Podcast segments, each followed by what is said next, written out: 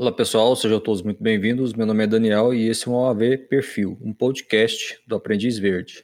OAV Perfil, um podcast do Aprendiz Verde.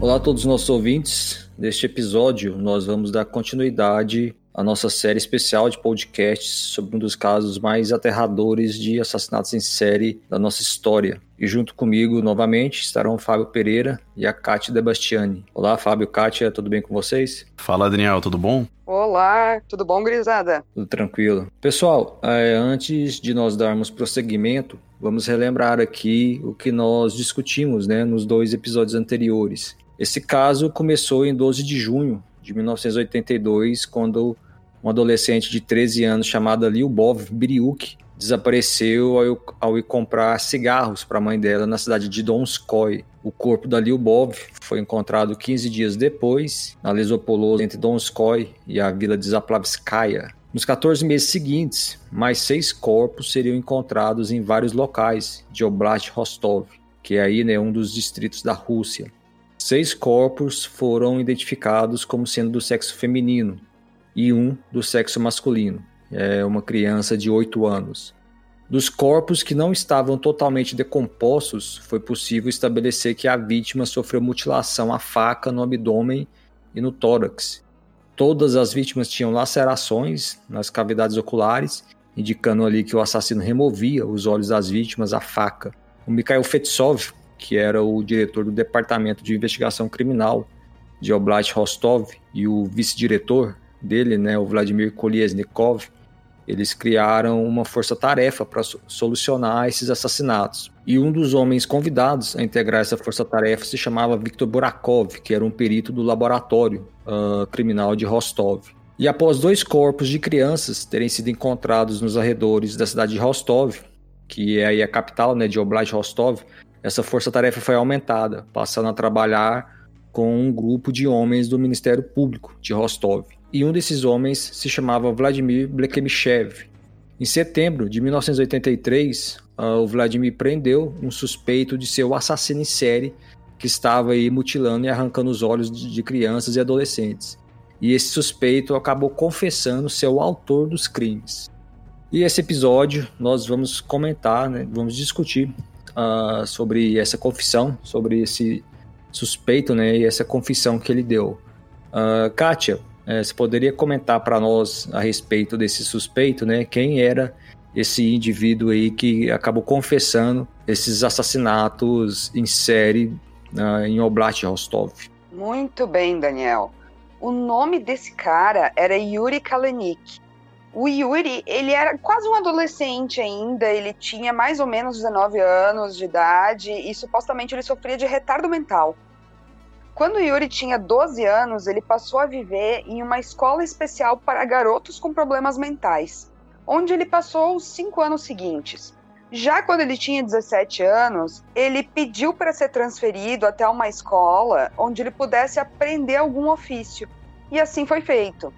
Ele foi enviado para uma escola técnica na cidade de Gukovo, onde ele aprendeu a assentar pisos. Basicamente, o Yuri passava o tempo com amigos que tinha desde a época em que viveu na escola especial, e ele não era o tipo delinquente ou que causava assim muitos problemas, Daniel. Kátia, é, escutando você falando, o Yuri Kalenik, ele me parece né, está muito longe de ser o terrível maníaco que estava estripando e arrancando os olhos de crianças e adolescentes em Oblast Rostov.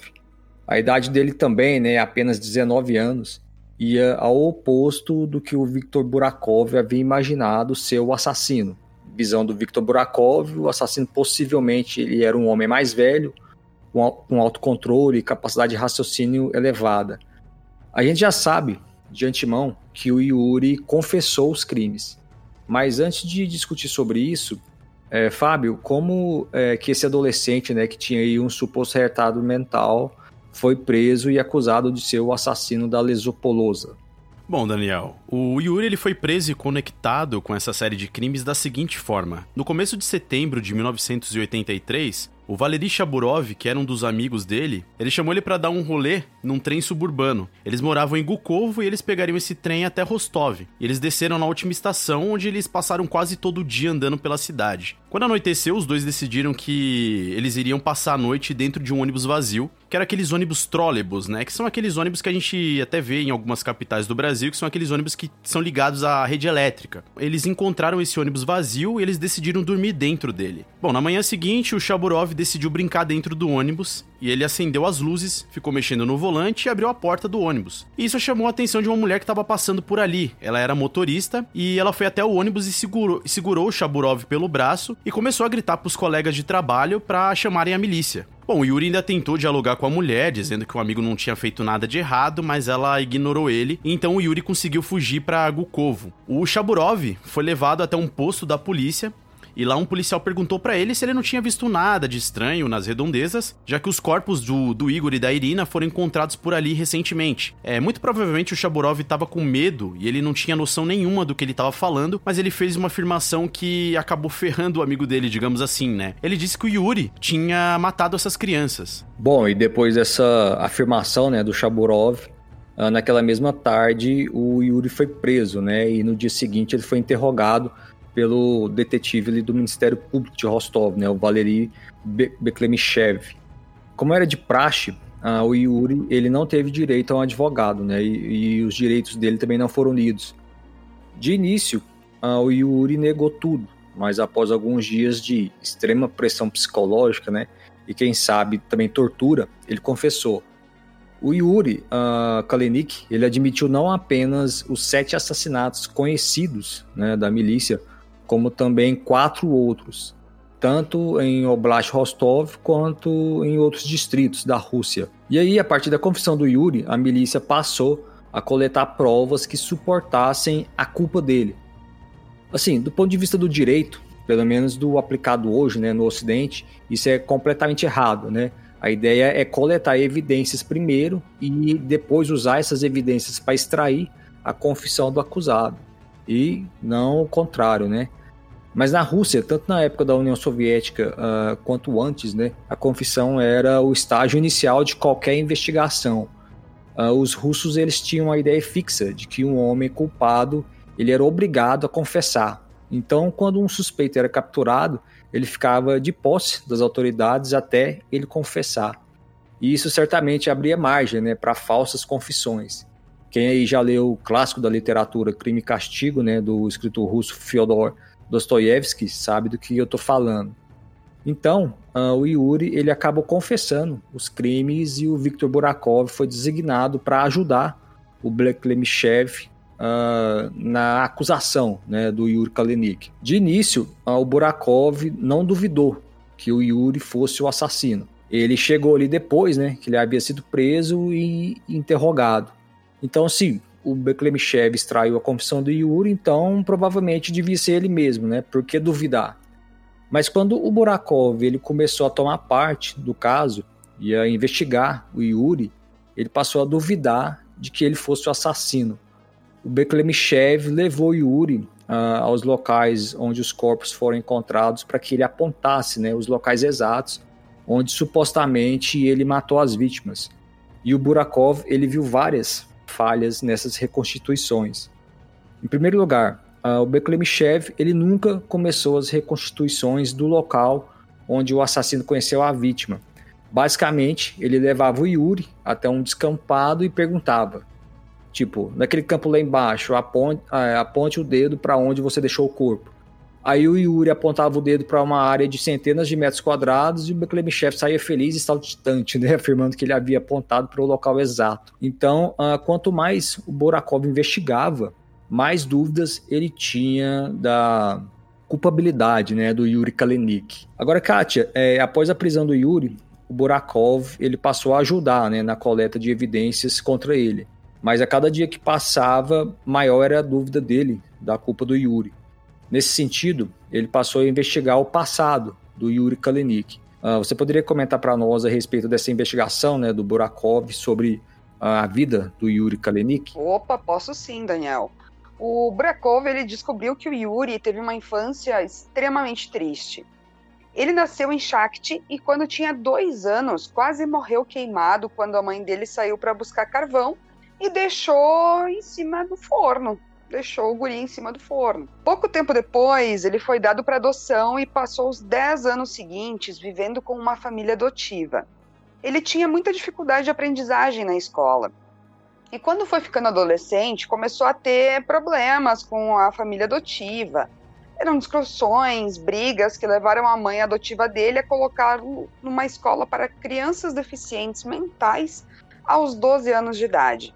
Então eu nem preciso comentar aqui das condições desses lugares, né? Porque eram terríveis. Muitas das crianças que viviam nessas escolas não tinham nenhum tipo de retardo mental. Elas eram simplesmente descartadas pelos pais. Um dos amigos do Yuri nessa escola, por exemplo, um menino de nome Sasha era bastante violento e andava de muletas porque tinha as pernas aleijadas. Quando criança, o pai dele, bêbado, jogou ele da janela do apartamento onde moravam e ele perdeu o movimento das pernas. Então, não demorou muito para que o Victor Burakov descobrisse que muitas daquelas crianças rotuladas com retardo mental, na verdade, não tinham problema mental algum o único problema delas foi ter nascido de pais negligentes e indiferentes. O Yuri Kalanik, especificamente, pareceu para Burakov um rapaz não com um retardo mental, mas apenas alguém que tinha alguns problemas comportamentais ou alguma dificuldade de aprendizado. Ele tinha uma inteligência normal. Ele falava bem o russo, tinha uma gramática razoável jogava xadrez, lia e respondia as perguntas com coerência. E visitar a escola onde o Yuri passou vários anos fez o Burakov sentir simpatia por ele, Daniel. Exatamente, Kátia. E um outro ponto interessante de citar também é que o Yuri passou a adolescência dele uh, num lugar sem supervisão, né, onde os meninos eram negligenciados e sofriam de abusos sexuais de diretores e supervisores, né? E é certo também que a garotada se engajava ali nas mais diversas perversões. E isso fez o Burakov imaginar que um menino vivendo na luxúria desenfreada, né, e com os hormônios à flor da pele, poderia se graduar, digamos assim, né, e passar a caçar crianças e adolescentes menores para estuprar e mutilar os genitais delas. De qualquer forma, ele não sentiu que esse fosse o caso do Yuri Klenik. E como você bem citou, Kátia, ele no máximo parecia ali ser um jovem com algum tipo de problema comportamental. E tudo ficou ainda mais embaçado para o Burakov quando ele interrogou o Yuri, né? E ele pôde ali fazer as perguntas que o Beklemichev provavelmente não tinha feito, né? Então, uh, em outubro de 1983, uh, ah, que, uh, o Yuri foi preso em setembro, né, de 1983 pelo Valery Beklemichev. E um mês depois, em outubro, o Burakov ele teve a oportunidade de interrogar o Yuri Kalenik. E ele fez perguntas bastante uh, diretas e que não haviam sido feitas antes, né? Como, por exemplo, qual era a cor do vestido da Lyubov? O que a Olga uh, estava carregando? A Olga Stalmachenok, né? A criança que foi morta após sair da aula de piano em, Novo Cherkask, Novo Shakhtinsk, na verdade, desculpem. Uh, que ônibus ele, o Yuri, né, pegou com o Igor, que foi morto após sair da, da cidade dele de Bataisk, né, nos arredores de Rostov, para ir visitar a mãe em Rostov, uh, pegar um ônibus, né, para ir visitar a mãe, e ele desapareceu. Então, o, o, o Burakov fez perguntas do tipo, né, que ônibus que ele pegou com o Igor? E o Kalinik, o Yuri, ele não conseguiu responder a nenhuma dessas perguntas. Mas aí vem a questão: se o, se o Yuri Kalinik ele era inocente, por que diabos então né, ele confessaria esses crimes? E o Burakov, uh, ele sabia muito bem né, como funcionava o sistema soviético e ele mesmo já tinha passado por uma experiência bastante ruim com a milícia. Uh, quando o Burakov ele era jovem, um conhecido dele foi assassinado no vilarejo onde eles moravam, e o Burakov acabou sendo preso e interrogado pela milícia. Ele tinha um álibi. Uh, na noite do assassinato, ele estava com uma moça da vila, só que no interrogatório ele não quis falar qual era o nome dela, porque senão ele iria expor a mulher, né? Naqueles tempos, né, uma mulher solteira se encontrando às escondidas com um homem não pegava bem. E o Burakov sabia disso e ele não quis falar o nome dela. Então, uh, como a milícia não podia checar o álibi dele, ele acabou sendo mantido preso e sob constante pressão psicológica, né, para confessar o crime. E o Burakov ficou preso por vários dias e num dado momento ele quase sofreu um colapso psicológico. Então, uh, se o Burakov, né, que era um homem forte, tanto fisicamente quanto mentalmente, teve enorme dificuldade em suportar os dias de interrogatório na milícia, quando ele era jovem, imagine então uh, um menino como Yuri Kalenik, né, que muitos acreditavam aí ser fraco da cabeça. Bom, no fim das contas, o que o Burakov tinha era apenas esse sentimento, né, de que o Kalenik ele era inocente e de que a força-tarefa estava indo na direção errada, né, ao tentar construir um caso criminal contra ele.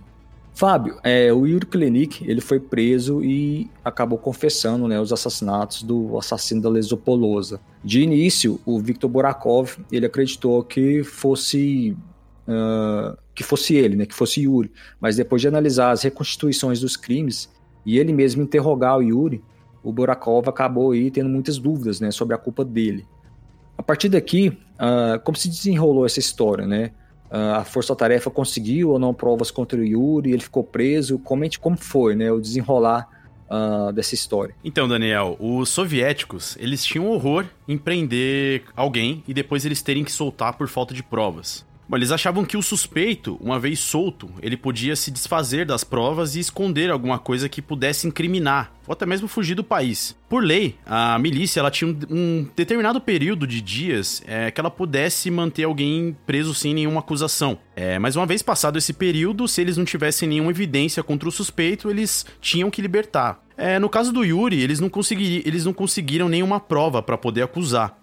Então o que, que eles fizeram? Eles fabricaram ali uma acusação de roubo. De acordo com essa falsa acusação, o Yuri e o Shaburov, eles roubaram um ônibus para se divertir e acabaram batendo o, o veículo num poste. Bom, obviamente o Yuri negou completamente essa acusação, mas não adiantou muita coisa porque ele foi julgado e condenado a dois anos e meio de prisão. E claro, durante esse tempo, ele estaria à disposição da força-tarefa que investigava os assassinatos da Lesopolosa. É, e mesmo sem provas, né, a milícia acabou dando um jeito de manter o Yuri Kalenik perto deles. Bom, mas logo eles teriam que se preocupar com mais coisas, né, além de tentar incriminar o Yuri. Isso porque um novo cadáver foi encontrado. Kátia, você poderia comentar para nós sobre essa nova descoberta, né, horripilante desse novo cadáver em Oblast Rostov? Com certeza, Daniel. Então, Lá em setembro de 1983, a milícia de Novochakhtinsk recebeu um telefonema afirmando que havia um corpo em uma área de mata. Mas quando eles foram lá, eles não encontraram nada. Já em outubro, eles novamente receberam um chamado de alguém que havia topado com um cadáver na mesma área. Dessa vez, em 8 de outubro, eles encontraram os restos mortais de uma jovem mulher. Ela estava nua, com as costas para cima. O corpo foi aberto com um corte que ia do tórax até a região pélvica. O assassino amputou os dois mamilos e um dos seios, e havia cortes no olho esquerdo. Pouco mais de 20 dias depois, um outro corpo foi encontrado perto de Shakti. Era de uma outra jovem mulher, e o médico legista concluiu que a vítima havia sido assassinada há apenas três dias, e mais uma vez parecia ter sido o assassino da Lesopolosa.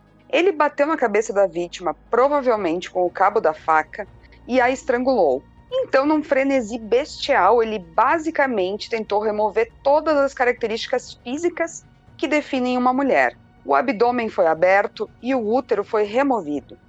Ele também removeu o clitóris e os lábios da vulva. Ambos os mamilos também foram cortados e uma busca na área não encontrou nenhuma parte do corpo re removida, nem mesmo as roupas que a vítima vestia. A única diferença desse assassinato para os anteriores é que os olhos da vítima estavam intactos.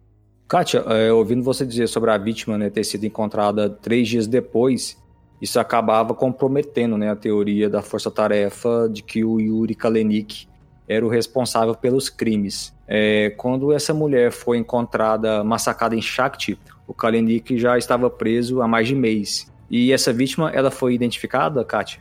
Foi sim, Daniel. Três semanas depois, eles identificaram ela como sendo Vera Shevkun, de 19 anos, uma garota que vivia matando aula e morava com uma tia em Shakti. A Vera vivia andando nos trens suburbanos, ela bebia bastante e já havia sido fichada pela milícia como uma mulher com, abre aspas, uma vida sexual ilegal, fecha aspas.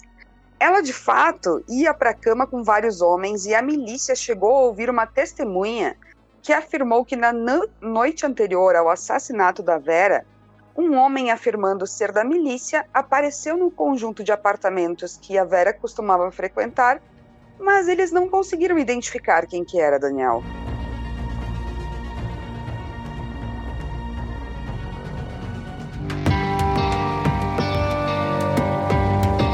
Bom, uh, só recapitulando aqui, o Yuri Kalenik, um adolescente da cidade de Gukovo, ele foi preso no início de setembro de 1983, após um amigo dele, de nome Valery Shaburov, afirmar que tinha sido Yuri o autor dos assassinatos em série uh, do assassino da Lesopolosa. O Yuri acabou confessando os crimes, mas o detetive Viktor Borakov, após um tempo, ele começou a ter dúvidas sobre a culpa do Yuri.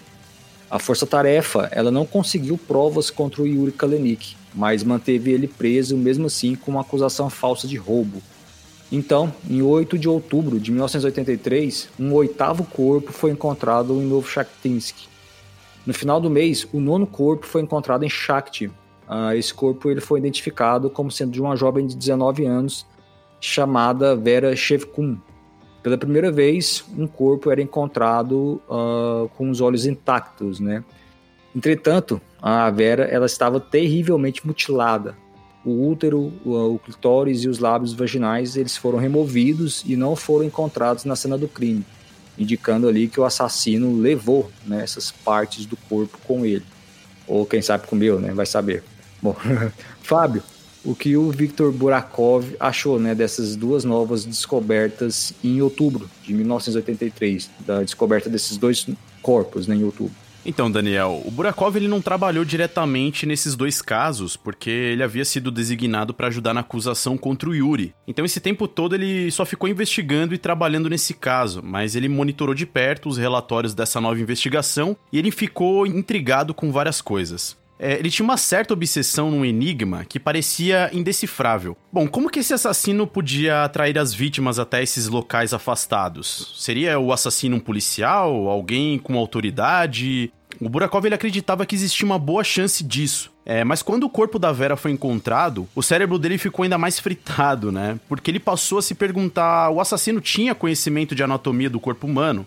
É, como alguém poderia abrir um corpo e retirar o útero? Poderia ele ser um médico? Alguém que trabalhasse no necrotério? E que tipo de doença ele sofria que fazia ele cometer essas atrocidades? Se fosse o mesmo assassino, por que, que agora ele não tinha removido os olhos das vítimas? E aí, no meio dessa loucura toda, um outro esqueleto foi encontrado numa floresta perto da estação de trem de Shakti. E pela autópsia ficou claro que essa vítima já estava morta há muitos meses, e a cavidade ocular esquerda tinha cortes feitos à faca. E aí mais dúvidas surgiram. É, pela data prevista da morte, entre março e julho de 1983, essa vítima poderia ter sido morta pelo Yuri. Mas se ele matou, por que, que ele não mencionou essa vítima antes? Talvez tenha sido o Yuri. E se fosse o caso, por que os cortes na cavidade ocular? É, poderia haver mais de um assassino arrancando os olhos da, das vítimas com a faca? Isso parecia bastante improvável. Fábio, é, enquanto o Victor Borakov ele fritava o cérebro, né, tentando responder essas perguntas, mais corpos foram encontrados. Em 4 de janeiro de 1984, ah, um caçador encontrou um cadáver na beira da linha de trem entre Shakti e Novocherkassk. E o próprio Mikhail Fetsov foi até o local olhar o corpo. Ah, o local ficava próximo da base militar, onde o corpo não identificado né, de uma mulher foi encontrado em 1982. Né, nós citamos esse, essa descoberta no primeiro episódio, né, foi a segunda, uh, após ali o Bov, né, o primeiro esqueleto a ser encontrado, foi encontrado perto de uma base militar uh, nos arredores de Shakti. Bom, e essa nova descoberta, né, em 4 de janeiro de 1984, de um novo cadáver, uh, esse corpo, particularmente, ele assustou bastante o Fetsov, porque ele havia sido preservado pelo gelo como se estivesse ali numa câmara fria no necrotério, né? Então, os ferimentos no cadáver estavam bastante visíveis. Dava para ver claramente que era um menino, por volta ali dos 13, 14 ou 15 anos. Uh, o pescoço dele tinha dezenas de escoriações. O médico legista posteriormente contou 70 ferimentos no pescoço, a maioria superficiais e leves, o que sugeria que o assassino teve ali um prazer bestial em causar dor e sofrimento na vítima. Uh, o garoto teve o pênis e os testículos removidos, a faca, sobrando ali apenas um pedaço uh, da bolsa escrotal. É, quando os investigadores eles viraram o corpo, eles viram que o esfíncter anal ele estava esticado e mole, né? E para quem não sabe o que é o esfíncter anal, né? O esfíncter é um músculo da região anal responsável por segurar as fezes no aparelho digestivo. Então, se não fosse, né, pelo esfíncter, nós não teríamos ali o controle, né, da saída das fezes. Então, uh, o Fetsov, ele achou horrível, né, o que ele viu naquele dia. Na cena do crime, eles encontraram as roupas da vítima e em locais distintos eles encontraram três bolos fecais. Kátia, ah, essa vítima ela acabou sendo identificada rapidamente, né? Você poderia comentar quem era essa vítima? Essa pobre vítima, né, Daniel? Pior é que foi identificado rapidamente.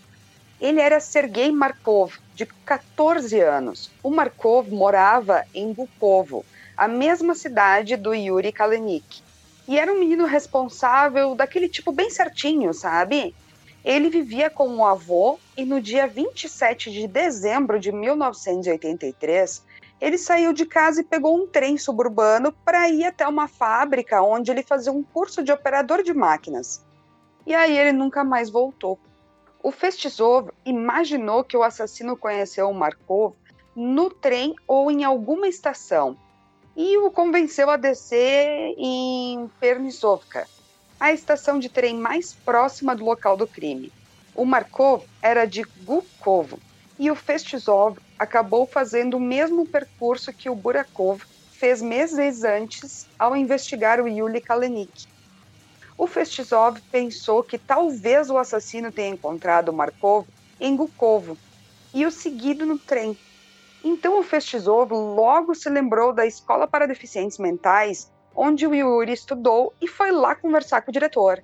Kátia, só te interrompendo um pouco, é, a gente percebe que os investigadores soviéticos sempre iam nos doentes mentais. É, isso acaba mostrando o quanto eles desconheciam sobre esse fenômeno assassino em série. A gente sabe que esse tipo de assassino pode ser o nosso vizinho todo simpático, ou pode até ser o nosso, o nosso gerente do banco. Mas como eles não tinham nenhum dos inúmeros preconceitos que existem na sociedade, né? Nesse nosso caso aqui, contra as pessoas com retardo mental. Baita observação, Fábio. E no nosso caso aqui, esse preconceito acabaria por levar outro inocente para prisão, tu acredita? Isso porque o Festizov conversou com o diretor da escola e é bom lembrar também que o Festizovo ficou horrorizado com as condições às quais os estudantes eram tratados. Kátia, eu posso te interromper um minutinho também? então, uh, o Fábio tocou num ponto interessante e escutando você falando sobre as condições subhumanas né, que as crianças eram mantidas nessa escola em Gukovo, e o Fetsov e o Burakov né, acabaram por achar terríveis esse lugar. Eu lembrei de um caso, foge um pouco aqui, mas que dá uma certa semelhança. Eu lembrei de um caso uh, terrivelmente triste e que acaba por exemplificar um pouco nessa questão de orfanatos e escolas para pessoas especiais na antiga União Soviética. Esse caso aconteceu na Romênia, e a Romênia né, era um dos países que compunha ali o bloco da extinta União Soviética. Ou seja, você tinha ali o poder central né, em Moscou, na Rússia, e as políticas eram disseminadas né, nos outros países do bloco, cada um com seus ditadores respondendo apenas a Moscou. Então, ah, o que aconteceu na Romênia? Oficialmente, a União Soviética acabou ali em 1991, né? mas alguns países que faziam parte dela já há alguns anos antes vinham sofrendo ali um processo de ruptura. No caso da Romênia, em 1989, ah, o ditador sanguinário né, que comandava o país com mão de ferro, o Nicolae Ceausescu, ele foi executado junto com a esposa por um tribunal militar após uma revolta da população. Com a execução do Nicolai, uh, os segredos obscuros do país né, foram revelados. E uma coisa que chocou o mundo foram as condições nas quais crianças que viviam em abrigos e orfanatos do Estado eram mantidas. Elas simplesmente eram tratadas como animais selvagens enjaulados, né? A coisa ficou era tão, tão séria, né, que em 2001, uh, o novo governo da Romênia, né, que tinha ascendido, eles pediram uh, ajuda a cientistas americanos e de outros países para avaliar os impactos que esses abrigos tiveram na vida das crianças. Nos anos seguintes, esses cientistas eles acabaram ali publicando vários artigos, né, e muito interessantes sobre essa questão. E um desses cientistas, uh, um americano chamado Nathan Fox, ele escreveu no artigo dele que ele entrou num berçário e aquilo era um silêncio assustador. E ele achou aquilo muito estranho, porque no berçário, né, no orfanato, o que não falta é criança chorando ou dando birra, né, essas coisas.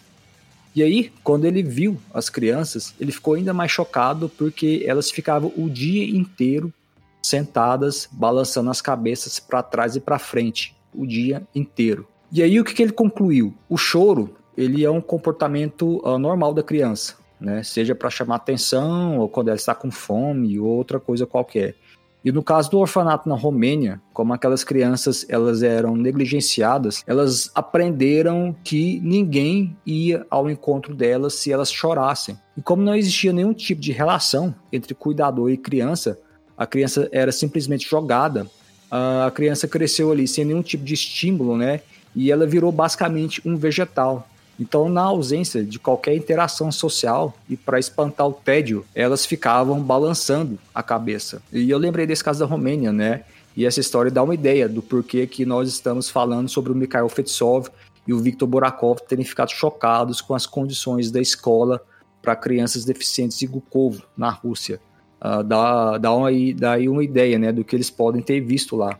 Nossa senhora, e é o tipo de coisa que a gente pensa que não existe, mas existe ainda em alguns locais, né? Mas uh, naquela época realmente devia ter existido coisas que a gente nem faz ideia. E é legal porque vocês dois fizeram com, uh, comentários super pertinentes. E se ainda hoje a saúde mental ela é negligenciada, então, gente, vamos imaginar em décadas passadas. Então, voltando aqui ao nosso caso, quando Fetizov foi até a escola e conversou com o diretor, ele ficou sabendo de um ex-estudante chamado Mikhail Chapkin, que havia estudado na escola no mesmo dia em que o Markov foi assassinado e supostamente pegou o mesmo trem que a vítima. O Chapkin era um jovem de 23 anos, muito grande e forte, mas ele tinha um retardo mental extremamente grave. Ele foi um homem que passou a maior parte da vida na escola especial de Gukovo e levou anos para aprender a falar. Depois que ele atingiu a maioridade, ele já não podia mais ficar na escola. Então Chapkin foi enviado para uma casa especial para adultos em Shakti, mas vivia pegando trem para visitar a escola em Gukovo, onde ele cresceu e passou a maior parte da vida dele.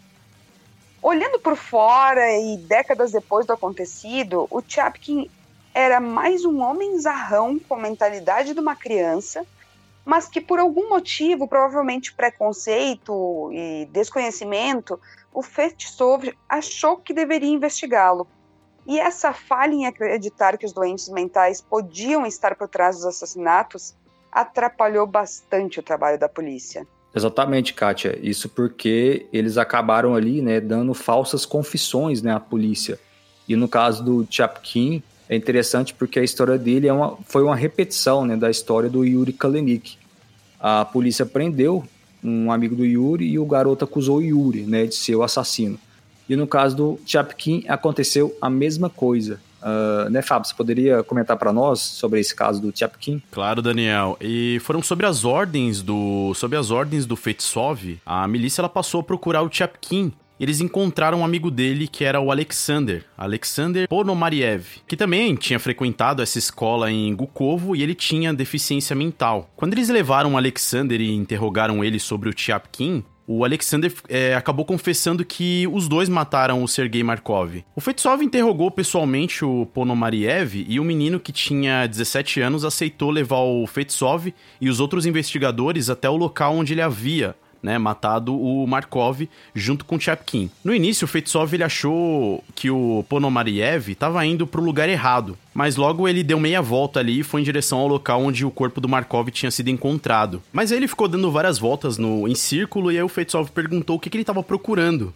E aí o Ponomariev respondeu que ele estava procurando o cocô que eles tinham deixado lá. Isso chamou a atenção do Feitsov porque quando eles tinham encontrado o corpo do Markov, eles tinham descoberto que tinham três bolos fecais. E esses bolos fecais, eles tinham sido levados pelos peritos, ou seja, não tinha mais nada lá. Então, definitivamente, esse era um detalhe que só o assassino poderia saber, né? Era algo muito específico. Bom, um tempo depois, eles encontraram o Chapkin e logo eles perceberam que ele era extremamente retardado. O Chapkin, ele não tinha noção de espaço, localização, então era impossível dele apontar o local onde supostamente assassinou o Markov, junto com o Ponomariev. E aí o Chapkin ele começou a dar depoimentos de que ele havia matado geral. É, que ele tinha matado um guerrilheiro dentro de um trem e cortado fora os testículos dele. Ele também tinha confessado que ele matou a Vera Shevkun, uma jovem de 19 anos que foi encontrada perto de Shakti. Ele confessou também o assassinato de uma terceira pessoa, uma adolescente assassinada perto da estação de gás. Feitsov é, ordenou uma busca ao redor dessa estação de gás e realmente foi encontrado o corpo de uma mulher lá. É, ao mesmo tempo, dois outros corpos foram encontrados. Um perto de Rostov e o outro perto de uma cidade chamada Salsk, que ficava bem distante de Rostov, cerca de 180 quilômetros ao sul. O Ponomariev confessou que ele e o Chapkin também tinham matado essas duas vítimas. E como se não bastasse essas confissões em séries da dupla Ponomariev e o Chapkin, a milícia prendeu outros suspeitos que também confessaram os crimes. Ok, Fábio, é, vamos dar um break aqui, né?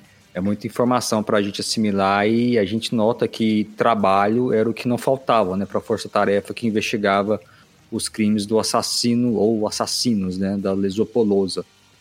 O que nós temos aqui até agora, uh, nós temos aqui o Yuri Kalenik, né, um adolescente de 19 anos, é, morador da cidade de Gukov, que foi preso no início de setembro de 1983 após um amigo dele afirmar que o Yuri havia assassinado essas vítimas que haviam sido encontradas em cidades como Shakhty, Novocherkassk, Novochaktynsk.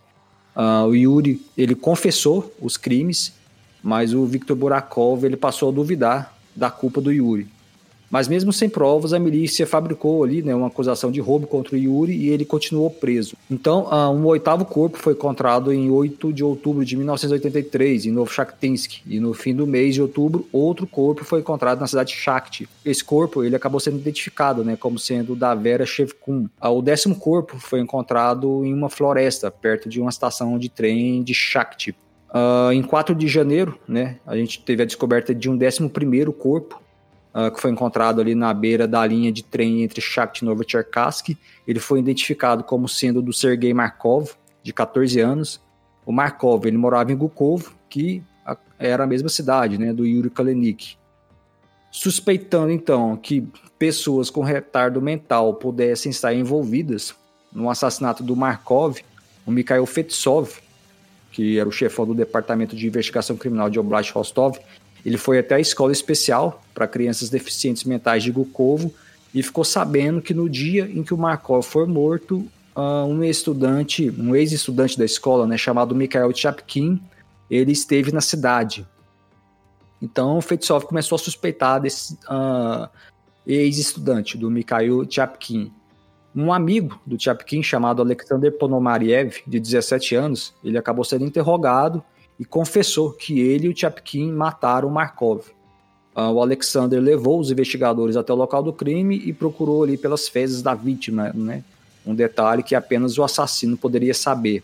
Logo depois, o Chapkin foi preso e confessou vários crimes, incluindo uma garota morta perto de uma estação de gás, cujo corpo realmente foi encontrado lá, e duas novas vítimas encontradas em Oblast Rostov, o que elevou a contagem oficial de cadáveres aí para 14. Kátia, é, a força-tarefa que investigava os assassinatos tinha agora três ex-estudantes da Escola Especial para Crianças Deficientes de Gukovo que confessaram os assassinatos. E eles tinham detalhes sensíveis, coisas que aparentemente ali apenas o assassino e a polícia uh, sabiam, como por exemplo o corpo perto da estação de gás e as fezes do Markov. Mas ainda assim existiam muitas discrepâncias né, nas confissões, tanto do Yuri quanto da dupla Chapkin-Ponomariev. Muitos na força-tarefa, entretanto, não se importavam né, muito com isso e começaram a chamar o caso de a gangue Kalenik-Chapkin. Kátia, é, qual a visão do, do Fetsov, uh, do Borakov e de outros aí em relação a essa questão né, da, do, que ficou conhecido aí como gangue Kalenik-Chapkin? Certo, Daniel. Então, Um personagem importante dessa história que a gente ainda não citou é o Pavel Chernyshevs. O Pavel Chernyshevs era o chefe máximo da milícia de Oblast de Rostov e, portanto, chefe do Mikhail Festisov. O Pavel Chernyshevs compartilhava da ideia de que os meninos de Gulkovo eram os culpados. Essa mesma visão era compartilhada pelo Igor Zakshever. Na hierarquia da milícia, o Igor estava abaixo do Festisov, mas era um importante nome responsável pela divisão dos crimes violentos. O Festizov, assim como Ale Alexander Ryabko, do Ministério Público, meio que ficavam em cima do muro. Já o Viktor Burakov era um cordeiro solitário em meio aos lobos. Isso porque ele era o único que não acreditava no caso contra os meninos de Gukovo.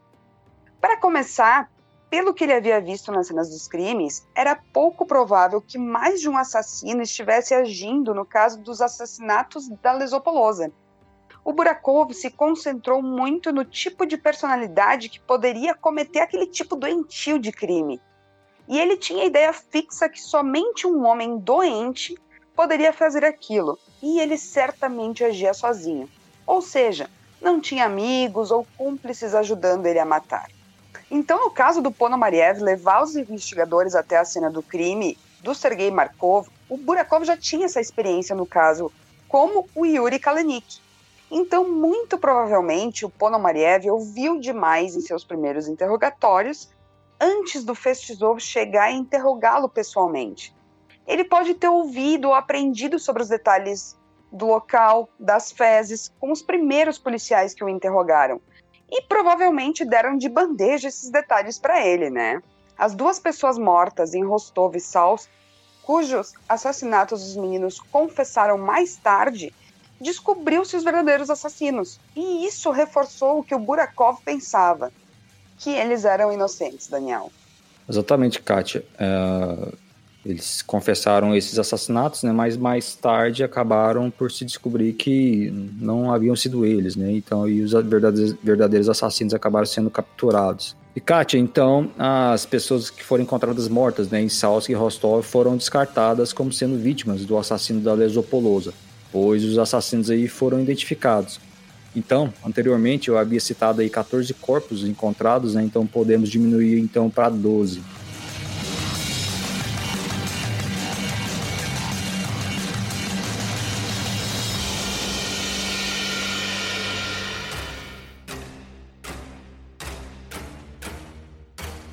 Bom, finalmente uma pista mega importante surgiu no começo de 1984 sobre o caso dos assassinatos da Lesopolosa. O médico legista encontrou uma pequena quantidade de sêmen no ânus do Sergei Markov, e isso era a primeira evidência física né, que o assassino deixou para trás. A presença do sêmen sugeria várias coisas. Uma delas é que o Markov provavelmente foi estuprado antes dele ser assassinado os corpos anteriores eles estavam decompostos demais, né, para saber se eles, uh, se as vítimas uh, foram vítimas de uh, violência sexual. E o Markov acabou sendo o primeiro, né, cujos restos mortais permitiu o médico legista fazer uma avaliação positiva nesse sentido. Agora surgiam questões, né? Quem poderia estuprar um menino? Né? Poderia o assassino ele ser homossexual? Poderia um homossexual matar também pessoas do sexo feminino? Quem sabe então aí era um assassino que ele era bissexual. Quando o médico legista descobriu o sêmen, a primeira tarefa foi tipificar né, a, a amostra. Naquele tempo, o laboratório criminal de Rostov estava a anos-luz né, de outros laboratórios forenses ao redor do mundo. Fala-se anos-luz atrás. Né? Nos Estados Unidos, por exemplo, eles faziam identificação genética através do sêmen, saliva, suor e outras secreções. Já na Rússia soviética, eles testavam secreções apenas para os antígenos encontrados no sangue. Então, ah, no caso do sêmen encontrado no corpo do Markov, os peritos concluíram que o assassino tinha o sangue do tipo AB, e esse acabava por ser o mesmo tipo de sangue uh, que o Mikhail Chapkin tinha. Bom, Fábio, Kátia e ouvintes, esse foi o episódio de número 3, As Confissões do Yuri Kalenik. Vamos dar um break aqui, né? Até porque nós conversamos sobre várias coisas neste episódio e eu acredito que os nossos ouvintes nesse momento estão processando esse amontoado de informações que nós comentamos. Aos nossos ouvintes, não se sintam acanhados, né? Escutem esse episódio novamente para reforçar tudo o que falamos e para também vocês virarem especialistas no caso, né? Que é de longe um dos mais incríveis quando falamos uh, de assassinos em série. Não à toa aí foi tema de inúmeros filmes, séries e documentários. Uh, Fábio, você poderia fazer um resumo para os nossos ouvintes do que nós vimos até aqui nesses três episódios da nossa série de podcasts especiais sobre Uh, o assassino da Lesopolosa. Claro, Daniel, vamos lá. Esse caso ele teve início em 12 de junho de 1982, com o desaparecimento da Lyubov Biriuk, de 13 anos. A Lyubov ela havia saído para comprar cigarros e outras coisas para a mãe e ela nunca mais voltou.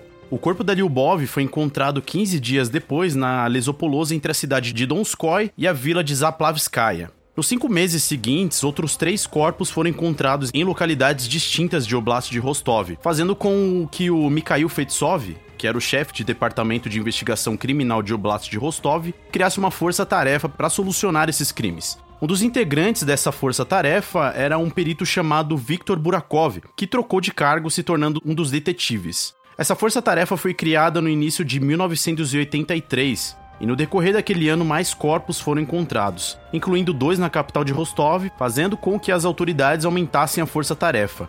Em setembro de 1983, um adolescente chamado Yuri Kalenik, de 19 anos, foi ligado a esses assassinatos e acabou confessando esses crimes. O integrante do Ministério Público, Vladimir Beklemichev, foi quem chefiou a investigação que culminou na confissão do Yuri. O Viktor Burakov, porém, passou a duvidar da culpa do Yuri e, mesmo sem provas, a milícia conseguiu condenar, fabricando uma acusação de roubo. O objetivo da milícia com isso era manter o Yuri preso até conseguir provas que o ligassem aos assassinatos da Lesopolosa. Depois da prisão do Yuri, outros corpos foram encontrados, incluindo de Vera Shevkun, uma mulher de 19 anos encontrada em Shakti. Ela foi terrivelmente mutilada. O assassino removeu o útero, os mamilos, o clitóris e os lábios vaginais, mas pela primeira vez não arrancou os olhos. Outra vítima identificada, essa encontrada em 4 de janeiro de 1984 entre Shakti e Novocherkassk, foi Sergei Markov, um adolescente de 14 anos. O Sergei teve o seu pênis e os testículos amputados e o esfíncter destruído. Na cena do crime, os investigadores encontraram as roupas da vítima e três bolos fecais. Suspeitando que os jovens com problemas mentais pudessem estar envolvidos, o Mikhail Fetsov foi até a escola especial para crianças com deficiências mentais, em Gukovo, que era onde o Markov e o Yuri Kalenik moravam, e descobriu sobre um jovem chamado Mikhail Chapkin. O Chapkin era um jovem enorme com deficiência mental, e isso foi o suficiente para ele se tornar um suspeito. A milícia interrogou um amigo dele e um, um garoto chamado Alexander Ponomariev, e o Alexander confessou que ele e o Tchapkin haviam matado Markov. Preso, o Tchapkin confessou vários crimes, o que fez vários integrantes da Força Tarefa acreditarem que, ele, que eles eram os responsáveis por esses assassinatos. O Burakov é, tinha muitas dúvidas sobre a culpa do Kalenik, do Tchapkin e do Ponomariev nos assassinatos e ele acabou ficando isolado dentro da milícia. No início de 1984, surgiu a primeira pista importante e essa era uma evidência física. O sêmen do assassino encontrado no ânus do Sergei Markov. A perícia soviética não estava tão avançada em análises da, de secreções e o que eles puderam descobrir era que o sangue do assassino era do tipo AB.